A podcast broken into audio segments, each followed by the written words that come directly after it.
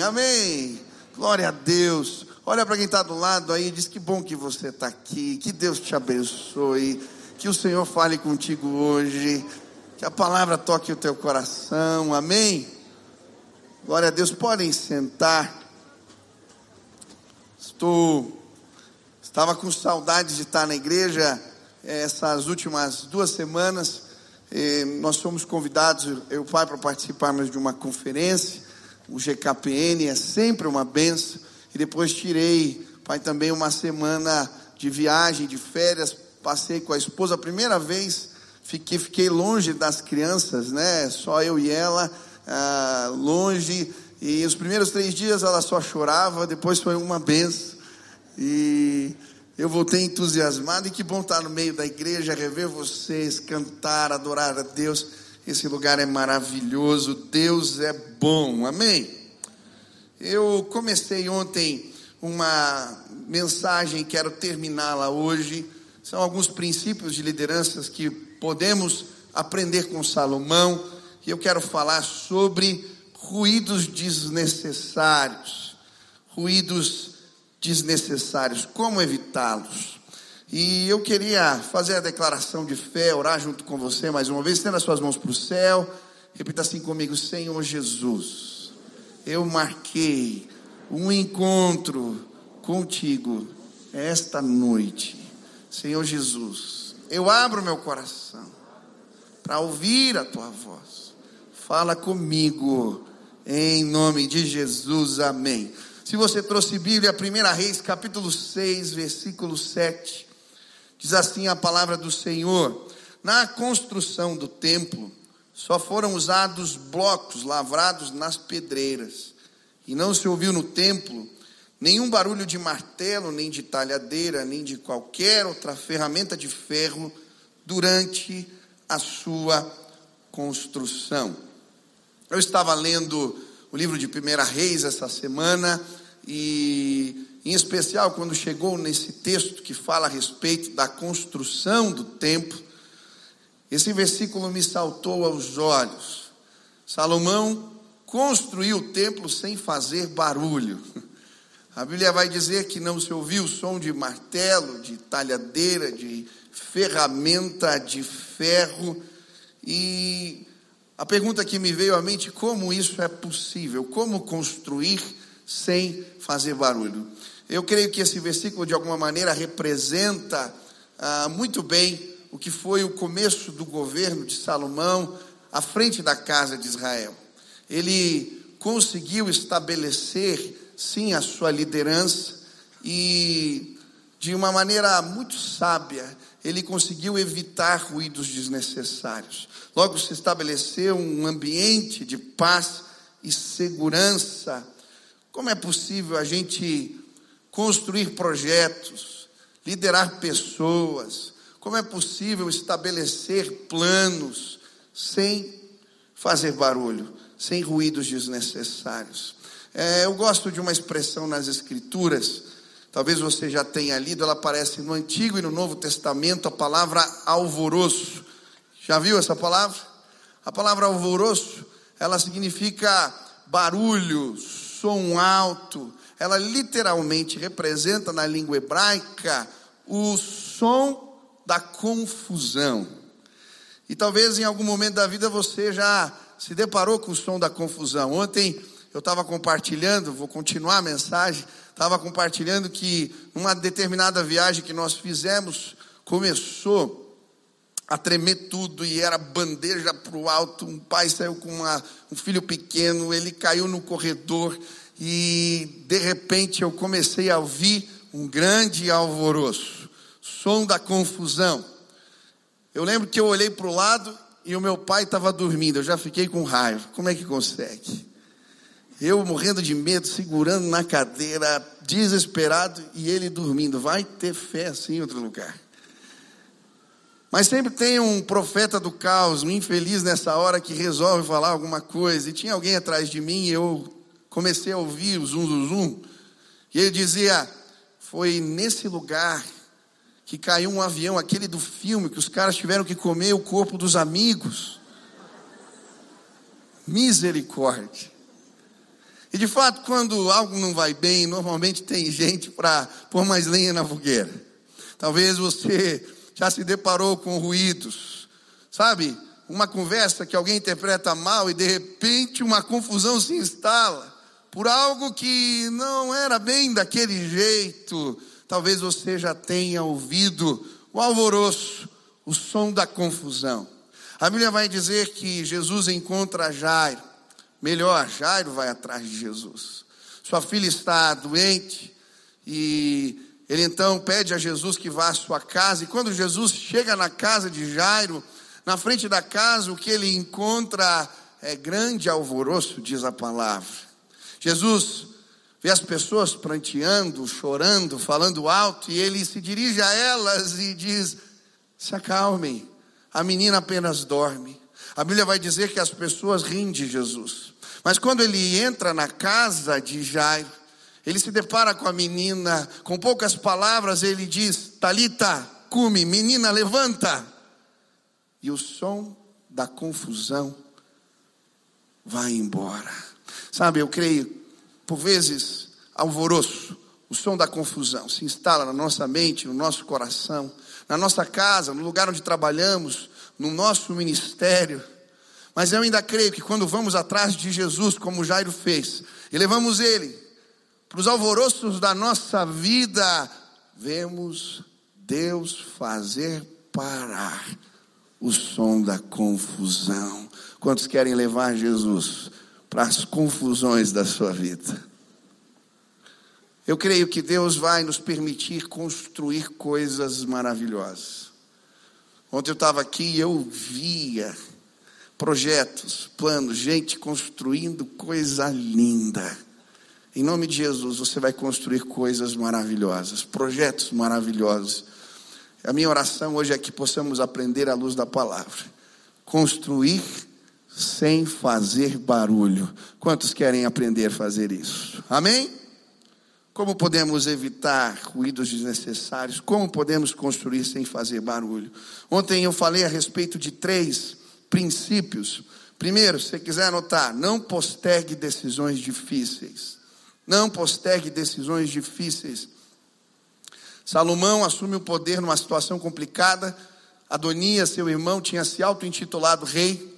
E logo que ele inicia o seu governo, ele tem que tomar decisões complicadas, difíceis. É por isso que o seu pai o chama, Davi, antes de morrer, começa a aconselhá-lo, dizendo: seja homem, seja forte. Em outras palavras, faça o que você tem que fazer. E Salomão é rápido, ele toma medidas e ele garante a paz. Primeiro conselho, eu dei ontem aqui, quero relembrar. Não postergue decisões difíceis. Talvez tenham conversas complicadas, decisões que você tem enrolado.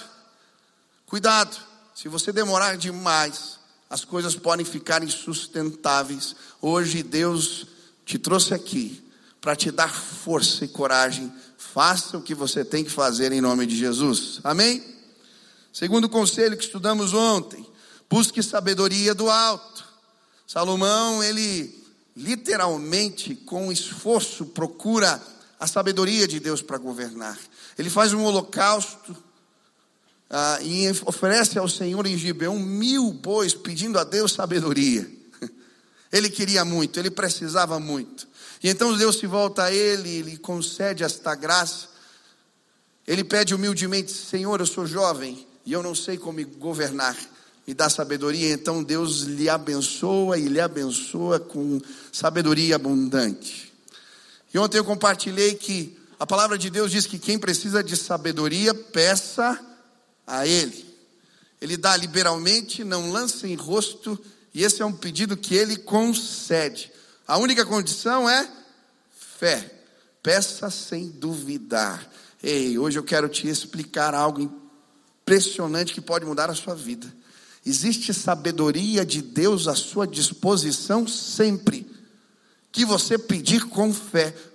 Hoje você vai sim receber um balde de sabedoria derramado do céu sobre a sua cabeça, se você clamar com fé. Quantos creem? Quantos querem? Senhor, me ajuda a governar, me ajuda a liderar, me ajuda a tomar decisões. A sabedoria de Deus deixa o alvoroço longe da gente.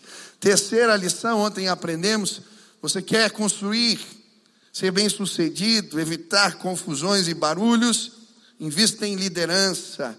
Eu falei como Salomão fez o seu time, a sua equipe e o perfil das pessoas que devemos buscar para trabalhar. E hoje eu quero continuar. Quarto princípio: você quer construir sem fazer barulho? Priorize o mais importante. Priorize o mais importante. Salomão faz isso. Ele rapidamente estabelece sua liderança, escolhe os líderes, divide os trabalhos e começa o processo de construção do templo do Senhor. Se queremos evitar ruídos desnecessários, precisamos priorizar Deus. Salomão prosperou porque no começo da sua caminhada ele prosperou Deus, ele priorizou Deus. Precisamos fazer isso. A Bíblia nos fala em Mateus 6,33: buscai primeiro o reino de Deus e a sua justiça. Em Provérbios, a Bíblia nos fala das primícias: honre o Senhor com todos os seus recursos e com os primeiros frutos de todas as suas plantações. Os seus celeiros ficarão plenamente cheios, os seus barris transbordarão de vinho. Deus nos abençoa quando o priorizamos. E as nossas ações precisam mostrar que Ele é prioridade. É por isso que a Bíblia nos ensina: olha, primeiro, antes de você gastar dinheiro com qualquer outra coisa, honre ao Senhor. Eu não sei você, mas eu gosto de começar os meus dias e o primeiro do dia é o Senhor. Existem bênçãos quando estabelecemos Deus, colocamos Deus como o primeiro. Eu ensinei o Ben e a Nina, tenho ensinado e reafirmo isso sempre para eles. Quando eles acordam, a primeira coisa que vocês têm que fazer é ler a Bíblia. E é, é interessante porque eles já estão aprendendo. Às vezes eles esquecem, o Ben, e aí, já, já leu a Bíblia? O Ben já leu quase, já tá, ele aprendeu a ler esse ano, mas ele já está terminando os evangelhos. E aí ele vem me contar a história, o capítulo. Eu achei interessante, nós viajamos, a Nina ficou alguns dias na casa da minha sogra. E um dia a Nina acordou e a minha cunhada falou para a Nininha: Nininha, a primeira coisa que a gente faz quando acorda é ir no banheiro. Ela disse: Não, está errado, tia. Papai me ensinou: a primeira coisa é ler a Bíblia. Ela falou: Tá bom. E eu achei tão bonitinho. Eu creio que existe bênção quando Deus é prioridade em nossas vidas. Mas o inverso, a Bíblia também vai mostrar que é realidade. No livro de Ageu, a falta de compromisso do povo com o que deveria ser prioridade trouxe prejuízo. Olha o que diz Ageu capítulo 1, versículo 2 a 6. Assim diz o Senhor dos exércitos: Este povo afirma: ainda não chegou o tempo de reconstruir a casa do Senhor. Por isso a palavra do Senhor veio novamente por meio do profeta Ageu. Acaso é tempo de vocês morarem em casas de fino acabamento, enquanto a minha casa continua destruída? Agora sim diz o Senhor dos exércitos: vejam aonde os seus caminhos os levaram. Vocês têm plantado muito e colhido pouco. Vocês comem, mas não se fartam, bebem, mas não se satisfazem, vestem-se, mas não se aquecem. Aquele que recebe salário recebe-o para colocar numa bolsa furada. Existe um princípio aqui. Toda vez que abandonamos prioridades, ficamos no prejuízo. Isso tem a ver com a nossa relação com Deus. E eu não sei se ele é prioridade para você, mas isso tem a ver com, sim, a relação que estabelecemos com os outros. Quando tentamos fazer tudo, acabamos sendo pouco efetivos e nos frustramos. Eu não sei se você já se sentiu frustrado por tentar fazer tudo e talvez não fazer nada direito. Como é difícil dizermos não. A gente tem uma síndrome de super-homem e a gente acha que consegue. Eu lembro de uma vez que eu tinha marcado uma reunião importante com a liderança do meu ministério. Iam estar todos os líderes, era uma espécie de acampamento, eu ia falar lá. E uma pessoa que eu gostava muito, seu filho era especial e gostava muito de mim, ele ia se batizar no domingo, que eu estaria naquela reunião. Michel, dá para batizar o meu filho? E eu comecei a fazer conta, falei, bom, se eu sair da reunião um pouco antes, eu acho que eu chego. Aceitei o compromisso. Começa a reunião, um fala, outro fala, ainda tinha a minha hora de falar. E você vai olhando no relógio. Não vai dar tempo, não vai dar tempo. Em vez de pegar o telefone e já logo avisar, falei, não, eu consigo. Eu dou um jeito. E aí eu lembro, passaram a palavra em cima do laço. Eu falei, terminei, aí vem um que quer conversar, outro eu sei que entrei no carro, e aí peguei o carro e vim correndo para Curitiba, na estrada, um perigo, só meu Deus do céu. Acho que eu cometi vários pecados no caminho. Para fazer um batismo é uma coisa, né? Vida de pastor é uma coisa interessante. É um contrassenso. Chego aqui, na hora que eu chego, tinham adiantado um pouquinho a hora do batismo. Eu cheguei e estavam terminando o batismo. Como explicar para um menino especial? Sabe, às vezes a gente quer atender tudo. E a gente vê a frustração no sorriso das pessoas, no rosto das pessoas que a gente ama. Eu não sei se você já se sentiu assim. Hoje eu queria te lembrar: prioriza o que é mais importante. Você planeja a sua agenda baseado em prioridades ou demandas. Se você não tomar cuidado, você vai se esgotar, porque demandas surgem. Se a gente não deixa claro o que é prioridade, nós não temos como dizer não às pessoas. Você baseia como? Faz sua agenda como? O que você vai ter que tirar da sua agenda ou entregar para cumprir com excelência o que Deus chamou você para fazer. Você constantemente se vê frustrado com a sensação de que não conseguiu dar conta de tudo. Eu estava lendo um livro, eu ganhei de um pastor, de um amigo. Ele não é um livro cristão, se chama Essencialismo. E esse livro, ele vai falar que devemos priorizar na nossa agenda aquilo que é essencial.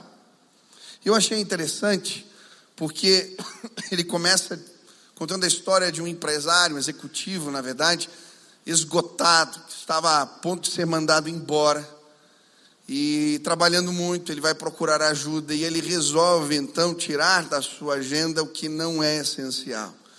E logo a sua produtividade aumenta, logo ele começa a ter resultados melhores e é promovido. E achei interessante um, um, um gráfico, uma imagem, na verdade, que o livro propõe. Não sei se dá para pôr aqui.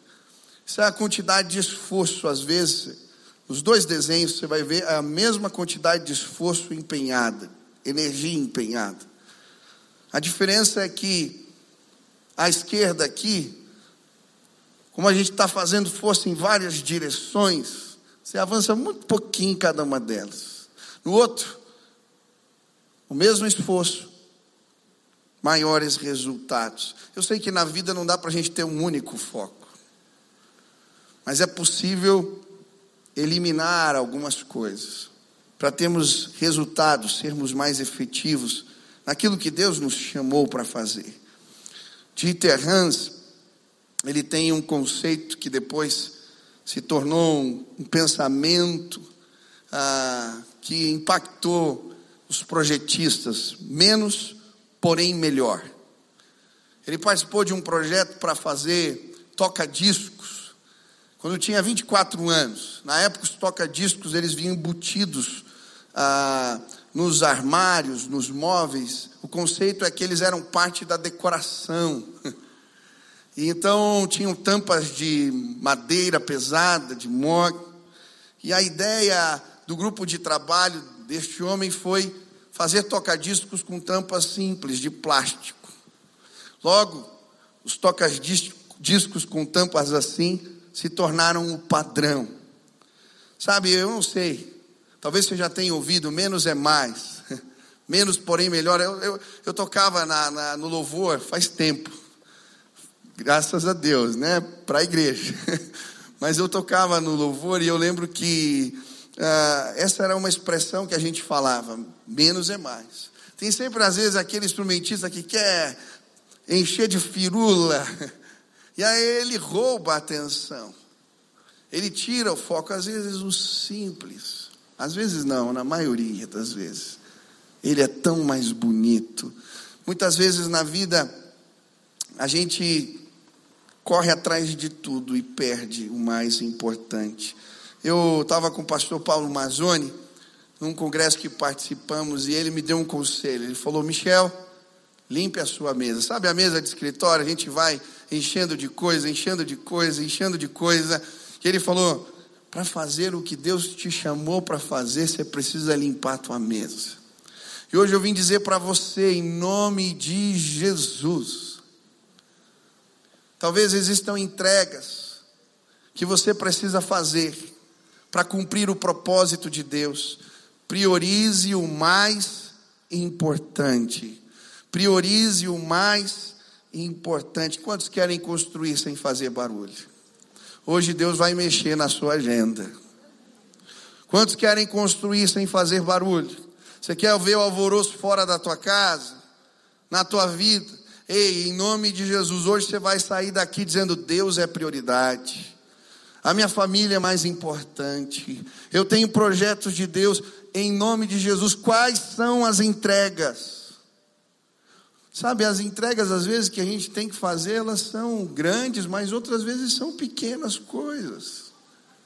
Tem coisa que você pode tirar hoje da tua agenda. E não vai gerar tanto impacto e vai te liberar para aquilo que Deus quer que você faça. Priorize o mais importante. Quantos querem construir sem fazer barulho? Quinto conselho: faça alianças abençoadoras. Faça alianças abençoadoras. Eu creio que algo que garantiu a paz e deixou o alvoroço longe do governo de Salomão foi a capacidade que ele tinha de estabelecer alianças. Ele logo faz uma aliança com o Faraó, o governante do Egito, casa com a filha. Depois ele faz uma aliança com o Irão. E o texto vai mostrar a carta em 1 Reis, capítulo 5, a carta que ele manda para Irão, pedindo as coisas, falando a relação dele com seu pai, pedindo as coisas para a construção do templo. E é tão interessante porque essas alianças que ele constrói intencionalmente o permitem construir o templo do Senhor. Toda matéria-prima vem, sim, é a, com a ajuda de Tiro, do rei de Tiro, Irão toda a ferramenta, tudo que eles precisam para fazer o palácio, as construções mais importantes, porque Salomão foi hábil em estabelecer alianças que o abençoaram. Intencionalmente, você procura estabelecer relações que podem te ajudar a evitar ruídos, que te fazem crescer ou podem te abençoar. Eu dou graças a Deus por esse evento que eu participei agora, alguns anos nós participamos do GKPN e esse é um congresso que eu procuro não faltar. Porque eu tenho oportunidade de sentar com pessoas que estão fazendo um trabalho maravilhoso no mundo, fazer conexões, alianças. Eu lembro já, quando tinha o GKPN jovem, eu participava, um dia no quarto, que eu dividi com um pastor, pastor aqui de Belo Horizonte, da Central, nós conversando, foi tão tremendo o que ele me disse e me ensinou a respeito das células, Naquela época, o ministério nosso que de células não ia para frente dos jovens, e aquilo que eu aprendi, os livros que ele me indicou, aquilo que ele me ensinou, abriram portas e nós começamos a crescer, porque eu estabeleci naquela reunião uma aliança abençoadora. É meu amigo até hoje, a gente troca mensagem. Eu lembro de um outro pastor que ficava no meu pé, Michel, você precisa usar as redes, o Instagram, meu amigo, para falar de Jesus, isso tem potencial. E eu, eu sou um pastor de jovens meio mequetrefe, assim, eu tenho dificuldade com essas coisas. Pastor tem que ter cheiro de ovelha. Eu falava essas coisas. Ele falou, não, mas tem como. E depois, ouvindo ele, pessoas que Deus levantou, a gente começa as lives de oração e quanta gente se converteu, foi abençoada, porque alguém com quem intencionalmente eu estabeleci alianças me empurrou para crescer, me empurrou para frente, me fez ir adiante, chegar a coisas que eu não via. Ei, em nome de Jesus, quais são as pessoas que intencionalmente você tem procurado, estabelecido alianças. Existe essa procura intencional da sua parte. Eu quero te desafiar, tomar medidas práticas. Saia daqui hoje, pegue um caderno, peça a Deus para te mostrar, em áreas diferentes da vida, pessoas que você intencionalmente vai procurar, vai firmar alianças, vai atrás. Pessoas que sabem mais do que você, que conhecem mais. Em nome de Jesus, quando a gente estabelece alianças desse tipo, a gente começa a crescer. Ei, faça a lista. Peça para Deus te mostrar. Agora, o que me chama a atenção também na história de Salomão é que as alianças que ele estabelece também foram motivo da sua queda. Se você ler 1 Reis capítulo 11, a Bíblia vai falar: Salomão amou muitas mulheres estrangeiras. Além da filha do rei do Egito, ele se casou com mulheres etéias, com mulheres dos países de Moab, Amon, Edom, Sidão, casou com elas, mesmo sabendo que o Senhor Deus havia ordenado aos israelitas que não casassem com mulheres estrangeiras, porque elas fariam que os seus corações se voltassem para outros deuses. Salomão casou com 700 princesas, 300 concubinas, e elas fizeram com que seu coração se afastasse de Deus. Quando ele já era velho, ah, se voltasse para Deus estrangeiros, ele não foi fiel ao Senhor seu Deus, como Davi, o seu pai, havia sido. Salomão adorou Starote, Asidom, Moloque, o nojento Deus de Amon. Ele pecou contra o Senhor e não foi fiel a ele, como Davi, o seu pai, havia sido. Ao mesmo tempo que devemos ser intencionais ao buscar alianças que nos fazem crescer, precisamos revisar as alianças que temos feito. É interessante quando aqui no seminário, nas casas de seminário batista, nós tornamos as, os seminários em faculdades, os professores precisavam fazer mestrado para poder lecionar. E nós fizemos vínculos, alianças com algumas casas que tinham uma linha liberal, elas eram as únicas faculdades de teologia na época que podiam certificar os pastores. Essa aliança não foi abençoadora. Muitos pastores que beberam das águas do liberalismo teológico começaram a pregar que milagre não existia, que anjo não existia, que a palavra de Deus não era a palavra de Deus, questionando textos, revisando textos, e isso trouxe tanto prejuízo, sabe? Às vezes, um projeto bom, uma ideia boa, algo bom, com alianças erradas, faz a gente pôr tudo a perder. Que tipos de alianças você precisa revisar?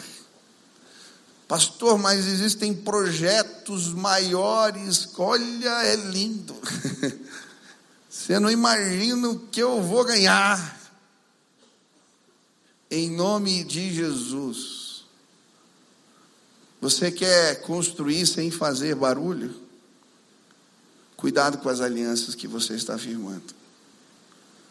Mas o projeto é lindo, o projeto é maravilhoso. Cuidado, em nome de Jesus. Hoje, pessoas vão deixar de assinar sociedades, de começar vínculos, negócios, porque Deus está te livrando de uma grande confusão hoje nesse lugar. Escute a palavra, é, é contigo. Deus está te dizendo: arranca fora esse negócio, sai dessa. Existem alianças que não podemos estabelecer. Deus já estabeleceu parâmetros para alguns tipos de vínculos. Não force a porta. Você vai se envolver e se ter que lidar com o som da confusão. Quais as alianças que você quer estabelecer? Alianças abençoadoras, intencionais, quais que você tem que revisar? Hoje, em nome de Jesus, eu queria te ajudar a construir sem fazer barulho Queria te incentivar a buscar a bênção de Deus nesse lugar. Quantos querem pedir discernimento ao Senhor em relação às alianças que querem ou estão para firmar? Amém? A Bíblia compara alianças ruins com camas curtas e cobertores estreitos. Quem já dormiu numa cama curta aqui? Gente que é grande, eu sou alto. Tinha nos retiros, sabe quando fica o pé para fora? Aí você vai puxar, o cobertor é pequenininho, fica uma parte da perna. Teu irmão aqui que está rindo bastante, ele é bem grande, eu estou vendo. É insuportável. Você quer passar dias difíceis? Faça alianças erradas. Última lição: use ferramentas certas. A Bíblia vai dizer que Salomão construiu sem fazer ruídos, barulhos, porque ele usou ferramentas certas.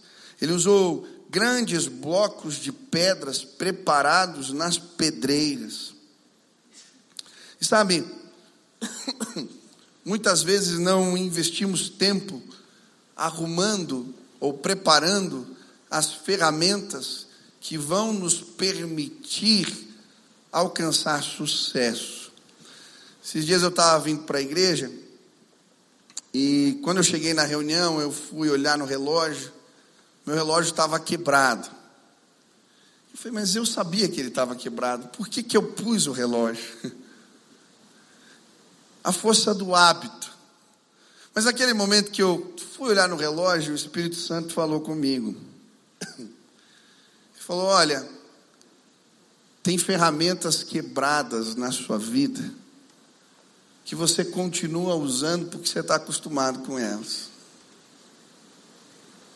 Eu quero te dar ferramentas novas. A maioria de nós rapidamente se apega às coisas. Eu não sei você, mas eu sou às vezes muito resistente a mudanças. A maioria de nós, quando vem na igreja, gosta de sentar no mesmo lugar. Já, parou, já viu isso? Eu tenho o meu lugar. Se mudar, Parece que o culto não foi a mesma coisa. Cheguei e tem alguém no meu lugar, mas está no meu lugar. Quando às vezes eu ganho computador, telefone celular novo, eu entro em crise. Sabe por quê? Quando você começa a trabalhar com computador novo, não está lá os lugar, no lugar que você queria. E aí não era bem daquele jeito que funcionava na outra máquina. E aí você tem que aprender, e sabe, muitas vezes Existem ferramentas na nossa vida que estão obsoletas. Existe algo melhor? Existe algo mais que vai me dar mais efetividade?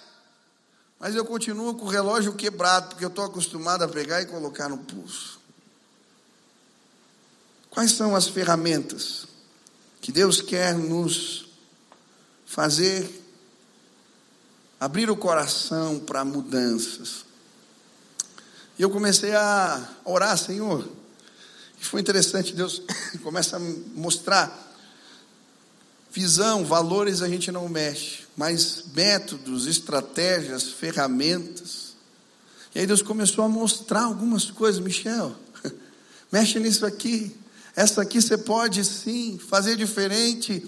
E hoje eu vim dizer para você, ei, você já pediu para Deus mostrar se as ferramentas que você está usando elas são as melhores? Será que não é tempo de aprender novas ferramentas, sair da zona de conforto, se abrir para tecnologias novas, jeitos novos? Será que você não está com o relógio quebrado e ele está te impedindo de crescer? Sabe, é muito fácil a gente se acomodar. Eu estava nessa conferência, eu tenho um determinado nível de inglês. Eu consigo entender as pregações, eu consigo ler, eu leio livros. Mas pregar em inglês ou falar em público, aí já é mais complicado. E nessa conferência eu fiquei tão incomodado, porque se eu tivesse dominando essa ferramenta, eu tenho certeza que eu poderia ser mais útil e oportunidades surgiriam na minha vida. Eu saí, primeira reunião, encontrei o Israel, falei: Israel, ano que vem me põe na escala para pregar no culto de inglês. Falei, por quê? Ah, meu irmão, eu preciso resolver isso na minha vida. Eu contei e ele falou: eu vou te ajudar. E a gente fez planos. Se Deus quiser, no que vem eu vou anunciar. Não vou anunciar aqui, não. Depois que eu pregar umas três vezes, eu anuncio. Nós precisamos nos desafiar. Existem ferramentas que Deus quer nos dar e que vão abrir portas nas nossas vidas. Precisamos sair da zona de conforto. Precisamos sair da zona de conforto. Ah, eu faço assim porque eu sempre fiz assim. Ei, em nome de Jesus. Construir sem fazer barulho é coisa nova.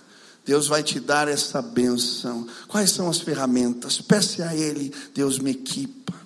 Deus me mostra que ferramentas eu preciso agregar, o que, que eu preciso estabelecer para sair da zona de conforto, mesmo que seja difícil, eu quero crescer, me mostra, eu quero tudo aquilo que o Senhor tem para a minha vida. Por fim, quero terminar.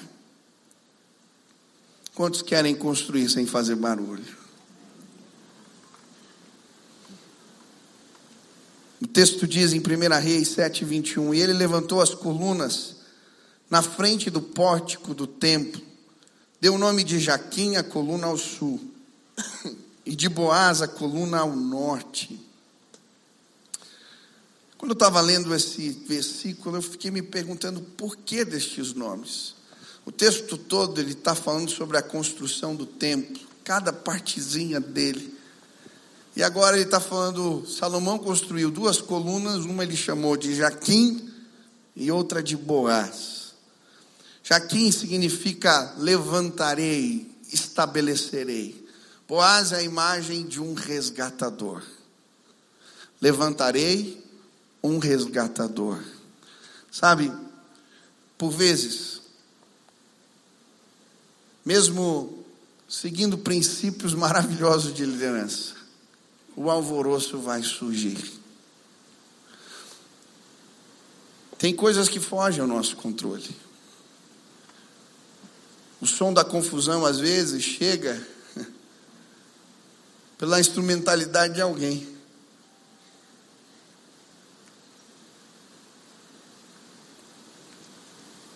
Salomão deixou duas colunas na entrada da casa do Senhor para lembrar: Ele levantará um resgatador. Pastor, o alvoroço já chegou. Ele já se estabeleceu. Você não conhece a minha mãe, você não conhece o meu chefe, você não conhece as pessoas que eu trabalho e o som da confusão veio, eu não sei como lidar. Não tire de vista essas colunas, Jaquim Boaz, Deus já levantou um resgatador, Jesus Cristo. No templo, lá no Antigo Testamento, essa era já uma figura que apontava para o Messias. E sabe, as confusões da vida elas aparecem. Nós podemos, como Jairo, ir atrás de Jesus e confiar no nosso resgatador ou simplesmente sucumbir ou desesperar diante dos barulhos, dos sons da confusão. Hoje eu queria te ajudar. Eu não sei quais são os projetos que você está envolvido, quais os planos que você fez, quais são os seus sonhos, mas eu creio, pessoas nesse lugar vão construir projetos maravilhosos, coisas lindas. Nós vamos, sim, construir sem fazer barulho. E se o barulho vier, o alvoroço chegar, nós temos um resgatador, ele vive, ele reina, é Jesus. Hoje eu queria orar por você. Eu não sei o que Deus falou contigo. Talvez você tenha que tomar decisões difíceis essa semana e quer pedir ajuda de Deus. Talvez, ouvindo essa palavra, você entendeu, eu tenho acesso à sabedoria do alto e eu quero ela para mim. Talvez Deus te fez questionar a respeito das alianças que você tem firmado ou que precisa firmar. Talvez você se viu aqui como, sabe, aqueles equilibristas de pratos, tentando equilibrar um monte de coisa, perdido, esgotado. E Deus está falando para você: mexe na tua agenda, deixa claro, ou busca a minha direção para ter convicção do que é prioridade neste tempo. Eu quero abençoar a sua vida. Talvez Deus te empurrou hoje, te chacoalhou para entender: ei, tem ferramentas que você precisa manusear melhor. Ferramentas que estão quebradas que você precisa trocar, métodos, projetos, meios. Eu quero derramar sabedoria. Eu não sei o que o Espírito Santo falou ao seu coração. Mas se hoje você quer dizer, Deus me ajuda a deixar o alvoroço longe, eu quero construir sem fazer barulho. Eu quero orar por você. Pedir que Deus te dê essa graça. Sabe, eu creio enquanto a gente estiver orando aqui, o Espírito Santo vai trazer na mente. Ó, tira da agenda isso aqui. Vai mostrar para você, essa prioridade você não tem levado em conta. Ei, muda esse jeito, esse método afia a espada de um jeito diferente, Deus vai falar conosco aqui. Se você quer pedir, Deus, eu preciso da tua graça. Eu quero deixar o som da confusão longe, o alvoroço longe. Eu preciso da tua ajuda. Onde você está, fique de pé. Eu quero orar por você agora, em nome de Jesus.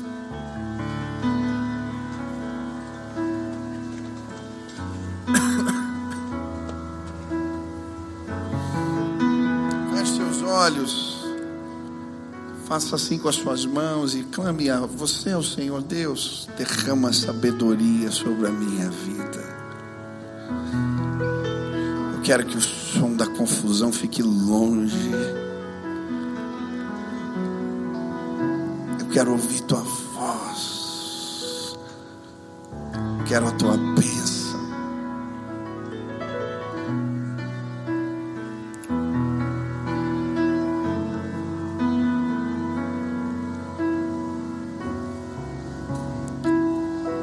Pai, em nome de Jesus, eu quero me colocar juntamente com os meus irmãos.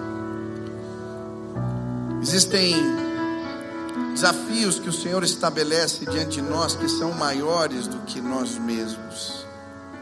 E a verdade é que muitas vezes nos sentimos impotentes. Existem situações que não sabemos resolver. Existem alvoroços que não sabemos como fazê-los parar. Mas eu quero clamar agora em nome de Jesus, que hoje neste lugar, sabedoria do alto seja derramada sobre nós. Derrama baldes de sabedoria nesta casa hoje. Derrama mais e mais e mais. Pai, equipa os meus irmãos para tomarem decisões difíceis, que eles tenham coragem, que eles não posterguem, que eles sejam munidos pela tua força e graça. Pai, em nome de Jesus. Eu quero pedir, nos dá sabedoria para discernir intencionalmente alianças que precisamos firmar e também aquelas que precisamos deixar. Pai, em nome de Jesus, agora, enquanto estamos orando, eu quero clamar que os meus irmãos possam fazer uma revisão na agenda. Que o Senhor comece a mostrar o que precisa ser arrancado fora, o que tem roubado tempo, o que tem tirado, sim, de foco as prioridades. Senhor, revela os teus propósitos, mostra aquilo que o Senhor tem, que possamos buscar ao Senhor. Deus, eu quero clamar agora em nome de Jesus, que o teu Espírito se mova neste lugar, que mudanças significativas comecem acontecer entre nós. Deixa o alvoroço, o barulho, a confusão longe, Pai. O Senhor é o primeiro, o mais importante, não há outro. Queremos declarar isso não apenas com as nossas palavras, mas com as nossas atitudes diárias. Que o Senhor seja engrandecido entre nós. Tira os ruídos desnecessários, Pai leva embora a confusão. Essa é a nossa oração. Em nome de Jesus. Amém, amém. Eu quero fazer mais um convite. Talvez você veio a esta casa e um alvoroço se estabeleceu na sua mente. E talvez você não tenha em vista um resgatador. Assim como Jairo foi atrás de Jesus e o levou para sua casa, Jesus pode sim fazer parar a confusão que se estabeleceu na sua vida. Basta tomar uma decisão, olhar para Cristo e convidá-lo para ser o meu, o seu, o nosso resgatador. Ele foi o resgatador de Jairo, ele foi o resgatador de tantos outros que se meteram em meio a grandes alvoroços. Ei, talvez a tua alma se encontre inquieta, como a minha, durante muito tempo. Quando não temos um resgatador, quando tentamos levar as coisas na força do braço, só vemos a confusão aumentando. A Bíblia diz que somos pecadores. E por causa do pecado estamos afastados de Deus. Mas hoje eu quero te apresentar aquele que venceu a morte, que foi levantado no madeiro. Ah, ele pode fazer parar o som da confusão na nossa alma. Talvez você ponha a cabeça no travesseiro e não consegue dormir, porque um grande alvoroço se estabeleceu. Talvez você há muito tempo não sente paz, porque o nosso espírito está em guerra quando não temos o Espírito de Deus dentro de nós. Sabe, hoje pessoas serão levantadas da morte, assim como ele chegou na casa de Jairo e disse àquela menina Talita, cume menina levanta. Pessoas serão levantadas da morte espiritual para a vida.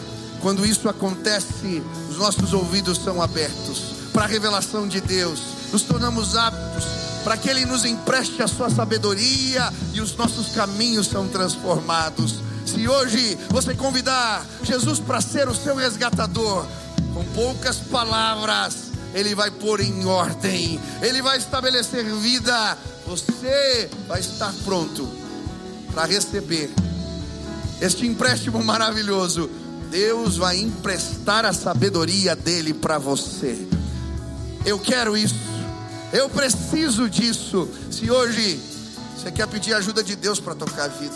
Se hoje você quer dizer, eu quero, eu quero Jesus, eu quero entregar minha vida a Ele, eu quero estar tá pronto para receber esse empréstimo, o conhecimento de Deus e da sua sabedoria. Aonde você está? Eu quero orar por você. Tem alguém aqui?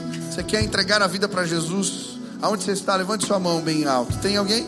Deus te abençoe, querida. Deus te abençoe, querida. Mais alguém? Deus te abençoe, Deus te abençoe.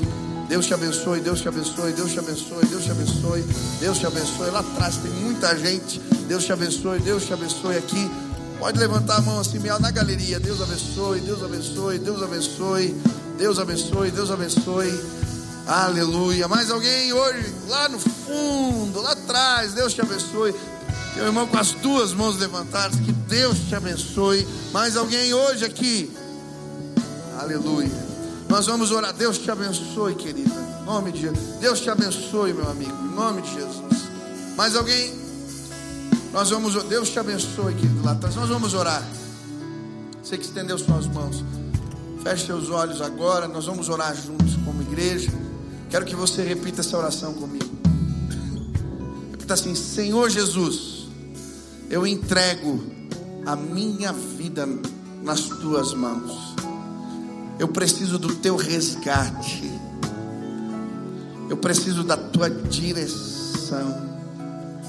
Eu entendo que sou pecador e hoje eu me arrependo. E eu te convido para ser Senhor da minha vida. Teu amor, que a tua graça, que a tua presença me acompanhe sempre. Em nome de Jesus. Pai, agora sela essa aliança que os meus irmãos firmaram contigo. Que o teu espírito seja derramado sobre eles.